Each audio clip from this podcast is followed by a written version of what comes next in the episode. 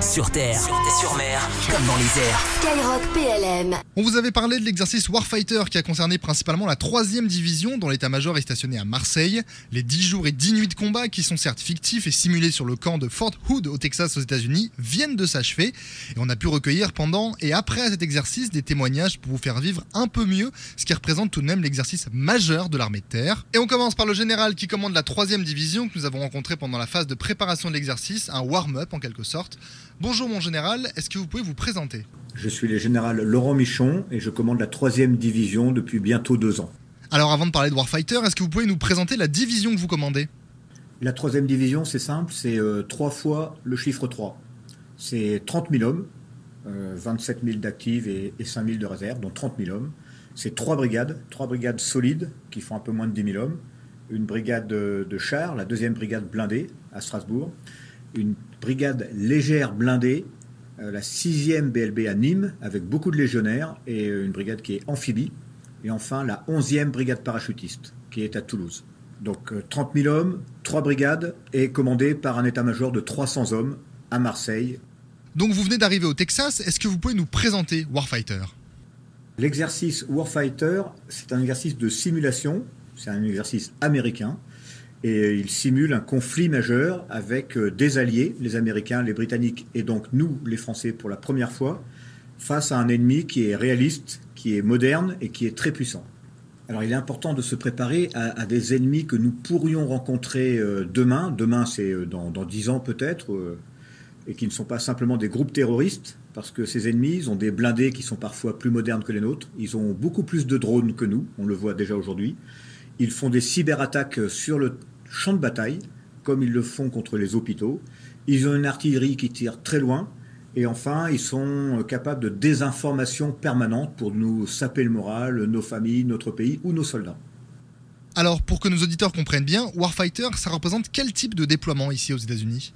Alors pour cet exercice de simulation, on a déployé 1000 hommes, c'est-à-dire euh, le poste de commandement, le PC et tout son environnement de soutien et, et de transmission. C'est 1000 hommes pendant un mois de jeu et pour ce mois de jeu, euh, certains sont venus un peu en avance au Texas. Euh, tout cela euh, malgré les contraintes Covid, en prenant des mesures adaptées pour ne prendre aucun risque. Alors vous l'avez dit, Warfighter, c'est un exercice qui fait combattre trois divisions comme la vôtre au sein d'un corps d'armée américain. C'est d'ailleurs la première fois qu'une division française est projetée ici aux États-Unis aux côtés des autres américains et de la division britannique. Alors j'imagine qu'on ne vient certainement pas comme ça, sans préparation. Comment ça se passe pour projeter 1000 hommes et les insérer en multinationale On prépare un grand exercice de cette, de cette nature plusieurs années à l'avance, quand on décide ensemble de s'entraîner ensemble, à trois. Euh, et on le prépare avec une petite équipe très tôt, il y a deux ans environ, et ensuite avec euh, un noyau clé de la troisième division depuis septembre. Euh, et enfin, on, on, on agrège tous les renforts pour en gros un mois ou deux mois et se déployer vraiment. Alors j'ai une question de, de néophyte. hein. S'il s'agit d'un exercice basé sur la simulation, pourquoi est-ce que c'est important de venir jusqu'au Texas? Il y, a, il y a trois raisons pour venir faire un exercice de simulation comme celui-là au Texas. Euh, La première, qui est toute simple, c'est que les capacités de simulation sont juste extraordinaires aux États-Unis et que nous ne disposons pas en France ou en Grande-Bretagne d'un tel environnement pour entraîner autant d'hommes. La deuxième raison, c'est qu'il faut aussi travailler ensemble, vraiment, je veux dire, entre, entre les hommes eux-mêmes, se connaître, partager les bonnes pratiques, et pour ça, il faut se parler au-delà de, de la guerre des ordinateurs ou d'un jeu vidéo. Et puis enfin, la confiance réciproque, elle passe par des échanges d'équipes de liaison, etc., comme on le ferait à la guerre, et donc pour ça, il faut être sur place. Nous poursuivons notre immersion au sein de Warfighter et plus précisément au sein de l'état-major de la 3 division française et nous allons à la rencontre du lieutenant-colonel Thierry. Bonjour, est-ce que tu peux nous expliquer un peu plus dans le détail ce qu'est Warfighter? Donc ça consiste en, un exercice où on va intégrer l'état-major d'une division dans un état-major de niveau supérieur, un état-major américain, avec deux autres divisions qui vont travailler à nos côtés, une anglaise, une américaine, et on s'engage sur une opération, donc en simulation évidemment, mais sur une opération face à un ennemi qui est euh, dimensionné comme nous. Et donc c'est vraiment l'agrégation de tous les savoir-faire de chacune des divisions et à l'intérieur de la division de chacune de ses composantes qui va nous permettre ou pas de l'emporter face à, euh, cet ennemi qui lui aussi veut garder euh, le terrain sur lequel il s'est installé. Alors au sein de la 3 division, tu es le chef de ce que vous appelez G5 dans un état-major. Mais alors c'est quoi et ça sert à quoi un G5 Oui, donc le G5, c'est le cinquième bureau qui sert à faire les plans. Donc notre, Notre rôle, c'est de rassembler tous les spécialistes, de les regrouper ensemble et d'essayer de leur faire trouver la meilleure, meilleure manière de remplir la, la mission qu'on nous a confiée. Donc on va, on va tout étudier, on va étudier euh, le terrain, et donc on va demander à des gens qui sont un peu spécialisés euh, là-dedans, tout le personnel de l'arme du génie notamment, de l'étudier. On va étudier euh, comment on peut tirer avec des feux d'artillerie, on va demander ça à des artilleurs. Voilà, chacun va apporter sa, spécialité, et, et, nous, au G5, on est chargé de les coordonner pour en tirer les meilleures conclusions possibles et construire notre manœuvre. Alors pour bien faire comprendre le niveau de déploiement de la troisième division aux États-Unis, tu l'expliquerais comment de la manière la plus simple possible? C'est un peu comme euh, la Coupe du Monde de foot pour une équipe de foot. c'est le c'est le plus haut défi qu'on puisse se poser pour un état-major de division, puisqu'on va travailler à fond dans tous les domaines. Chaque spécialiste devra, devra apporter tout ce qu'il peut, grâce à tout ce qu'il aura appris euh, avant, pour contribuer à une manœuvre d'ensemble pour être le plus, le plus efficace possible. Donc c'est vraiment, c'est vraiment le, je dirais la compétition la plus haute. D'ailleurs, les Américains emploient le mot de, compétition. Le général Michon nous a parlé de l'importance de l'interopérabilité, mais au final, comment ça marche? Alors l'interopérabilité, c'est concrètement essayer le mieux possible de euh, travailler ensemble et de se comprendre. Donc il y a plusieurs domaines. La, méthode de travail d'abord, hein, les Français, on appartient à l'OTAN, donc on, on, apprend des procédures otaniennes, mais on a aussi des procédures purement françaises. Les Américains, c'est exactement pareil. Et donc nos procédures ne sont pas toutes similaires. Elles visent le même objectif, par exemple pour la planification, construire une manœuvre, mais on l'aborde pas forcément avec le même modèle. Et donc l'interopérabilité, c'est de voir comment faire pour croiser nos méthodes, pour se comprendre, parler le même langage. Parler anglais, c'est pas la, la, chose la plus compliquée, c'est d'avoir la même définition de chacun des mots qu'on emploie. Donc l'interopérabilité déjà humaine, elle passe par là. Et ensuite, on a l'interopérabilité technique, où euh, forcément nos réseaux informatiques ne sont pas tous basés sur, le, sur les mêmes langages. Et donc là aussi, il faut essayer de leur faire se, se parler. Voilà, donc l'interopérabilité, c'est ça, c'est essayer de se comprendre. Merci Thierry hein, pour ces précisions et bon courage pour tenir l'intensité des opérations de Warfighter. Nous, nous poursuivons notre immersion et nous avons rendez-vous avec un autre officier. Bonjour, est-ce que tu peux te présenter? Je suis le lieutenant Roxane, j'ai 28 ans. Je me suis engagée euh, dans l'armée terre en tant qu'officier sous contrat il y a un an et demi et j'ai rejoint l'état-major de la 3e division à Marseille. Alors quel est ton rôle au sein de l'état-major de la 3e division? J'appartiens à la section plan euh, du bureau renseignement.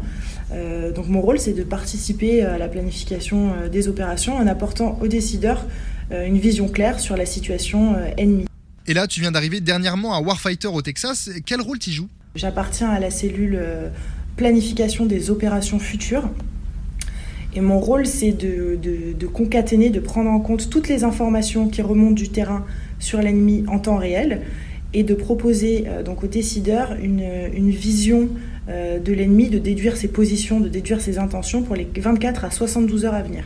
Alors quel est le rythme de travail et quelles sont tes appréciations sur Warfighter alors, le rythme de travail était très soutenu, euh, puisque j'ai travaillé environ 16 heures par jour depuis mon arrivée. Euh, l'exercice impliquait qu'il y ait une continuité euh, entre le jour et la nuit. Ça nous faisait rester sur des horaires très étendus à nos postes de travail. Mais à titre personnel, l'exercice a, vraiment tenu ses promesses parce que je, sais que j'ai énormément progressé. Justement, qu'est-ce que tu as appris? Alors d'une part, j'ai approfondi ma connaissance du fonctionnement d'un état-major de division. Euh, j'ai acquis de, précieuses compétences en matière de maîtrise des outils euh, informatiques qui sont nécessaires à la planification euh, des opérations. Et surtout, j'ai progressé sur le plan de l'analyse des situations tactiques, ce qui est au cœur de mon métier. Est-ce que tu peux nous expliquer comment toi tu as vécu les relations avec les soldats américains? On a eu de, très bonnes relations avec eux. Il y avait des Américains qui étaient intégrés dans, quasiment toutes, les, toutes les cellules françaises. Euh, ça nous a permis euh, d'échanger surtout sur, euh, sur nos habitudes de travail respectives, sur nos méthodes de travail et de se nourrir un petit peu les uns des autres pour arriver à un résultat global qui, qui se voulait être plus, plus efficace. Et, et j'espère que c'est ce qu'on aura réussi à démontrer tout au long de l'exercice. Merci Roxane et bonne fin de mission. Je vous propose d'aller à présent rencontrer un jeune sous-officier, un sergent qui est transmetteur, et il a la particularité, de par sa spécialité, d'être arrivé sur le sol américain bien plus tôt que son état-major, et va nous expliquer tout ça. Bonjour sergent, est-ce que tu pourrais te présenter? Je suis le sergent Thibault, euh, j'ai 24 ans, ça fait deux ans que je suis engagé, et euh, Warfighter c'est ma première mission. D'accord, donc tu t'es engagé au sein de la compagnie de transmission divisionnaire, donc de la 3 division, et pour, Warf- pour Warfighter, quelle est ta mission? Alors ma mission, moi j'ai été euh, chef helpdesk, donc euh, en fait j'étais en charge d'un groupe de militaires du rang qui était euh, là pour déployer le parc informatique et euh, dépanner en fait. Donc si j'ai bien compris, tu fais partie du personnel arrivé parmi les premiers précurseurs, comme on dit dans l'armée. Alors on est arrivé le 27 janvier au Texas, Et vous étiez combien? On était 100, on était 100. Et vous vous êtes préparé comment avant de venir pour cette mission? Alors on s'entraîne assez régulièrement à Marseille euh, pour euh, ce genre d'exercice à plus petite échelle, et on a eu euh, l'exercice en Allemagne, euh, CPX. Alors juste pour bien comprendre, CPX c'est en anglais Command Post Exercice, c'est-à-dire celui-là est réalisé en Allemagne et c'est une phase d'entraînement des états-majors de commandement intermédiaire qui a permis notamment de mettre tous les participants dans la situation tactique et est ensuite joué pour Warfighter. Donc vous êtes arrivé le 27 janvier, mais Warfighter a débuté le 6 avril. Qu'est-ce que vous avez dû faire pendant cette période qui est quand même assez longue? Bah alors déjà, on a été confiné pendant 14 jours pour euh, mesures sanitaires Covid. Et après, en fait, c'était toute la phase de perception de tout le matériel qui est arrivé par euh, bateau et par avion dans les conteneurs. Et euh, la phase de, de- de montage, en fait, où il y avait donc, le montage des tentes, le montage de tout le parc informatique, donc le déploiement des PC, le déploiement des serveurs, enfin, tout ce qui a servi à administrer, en fait, les, les transmissions pour l'état-major. Donc ça vous a pris combien de temps? Euh, Ça nous a pris un mois, un mois et demi. Ah oui, c'est quand même un sacré boulot de tout installer à 100. Est-ce que tu peux nous donner quelques détails sur ce que vous avez installé? Euh, les tentes de travail, il y en avait une vingtaine, euh, des tentes, euh, tentes militaires. Et au total, il y avait, je dirais, 800 machines. Alors ça représente quand même une sacrée logistique, j'ai l'impression. Effectivement, bah, comme je disais, en fait, au, au final, il y a une petite partie du matériel qui est arrivé par avion et le gros du matériel est arrivé par bateau, en fait, dans les, dans les gros conteneurs, en fait.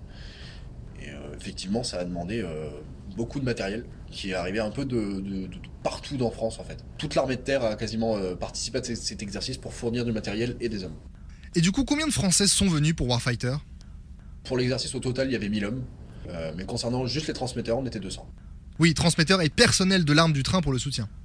Euh, Tu as quelques chiffres pour illustrer ce véritable défi logistique qui est quand même mené, je le rappelle, à plus de 8000 km Euh, un chiffre, euh, oui, à peu près, on avait 60 km de câbles euh, de déployés pour tout ce qui est l'énergie, donc simplement les prises électriques, le déploiement des fibres, le déploiement des RJ45 pour rentrer un petit peu plus dans les détails.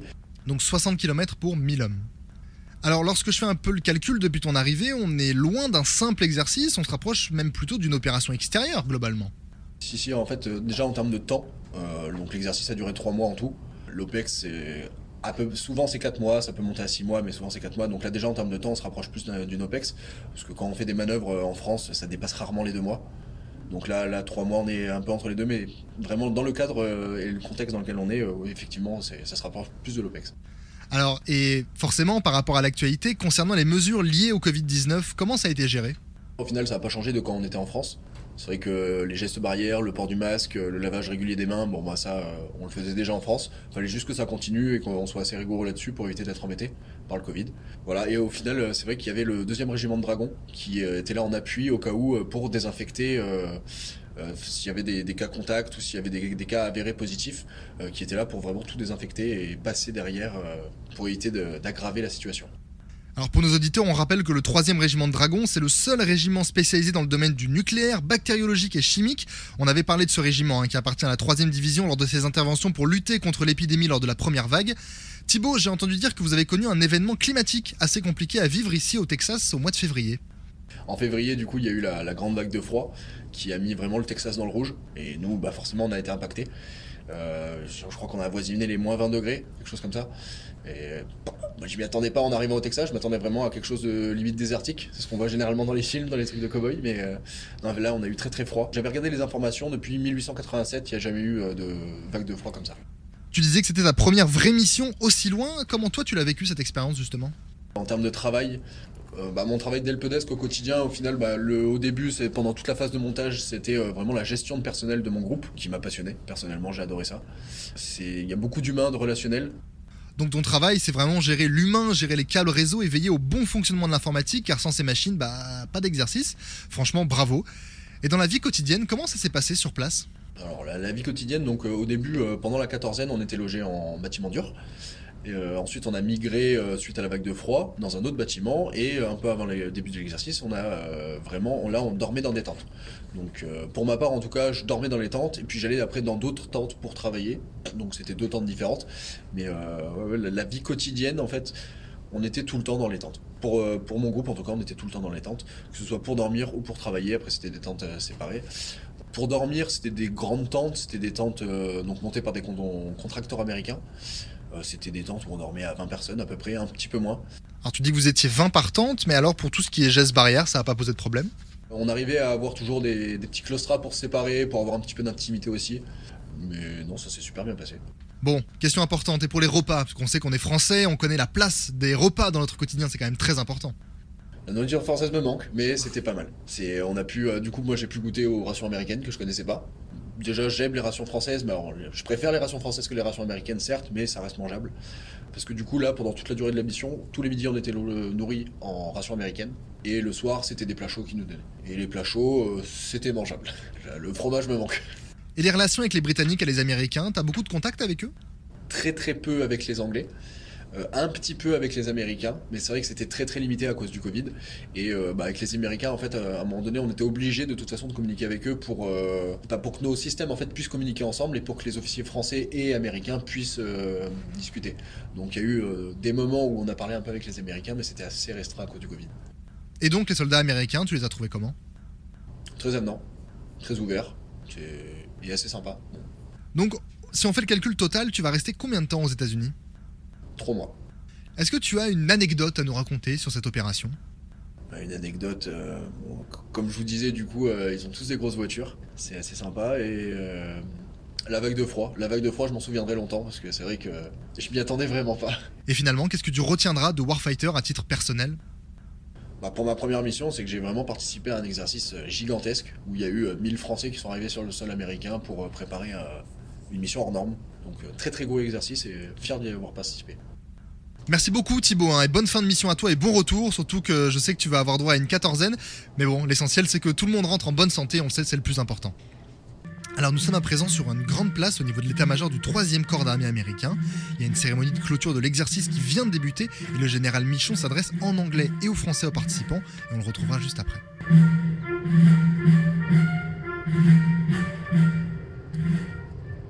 Ordre du jour numéro 36 du général de division Michon, commandant la 3e division Warfighter. Order of the day number 36 from uh, Major General Laurent Michon, 3 Division Warfighter Commanding General. Alors que l'exercice Warfighter 21.4 est terminé, je vous exprime, au nom du chef d'état-major de l'armée de terre, toute ma fierté d'avoir été à votre tête ici pour remporter cette belle victoire. Grâce à chacun d'entre vous, nous avons atteint ensemble l'objectif majeur qui résidait dans notre aptitude à combattre en coalition sous les ordres d'un corps d'armée américain et aux côtés de nos alliés britanniques contre un ennemi aussi fort et aussi déterminé que nous. Et après cette très belle cérémonie de clôture, nous retrouvons maintenant le général de division Laurent Michon.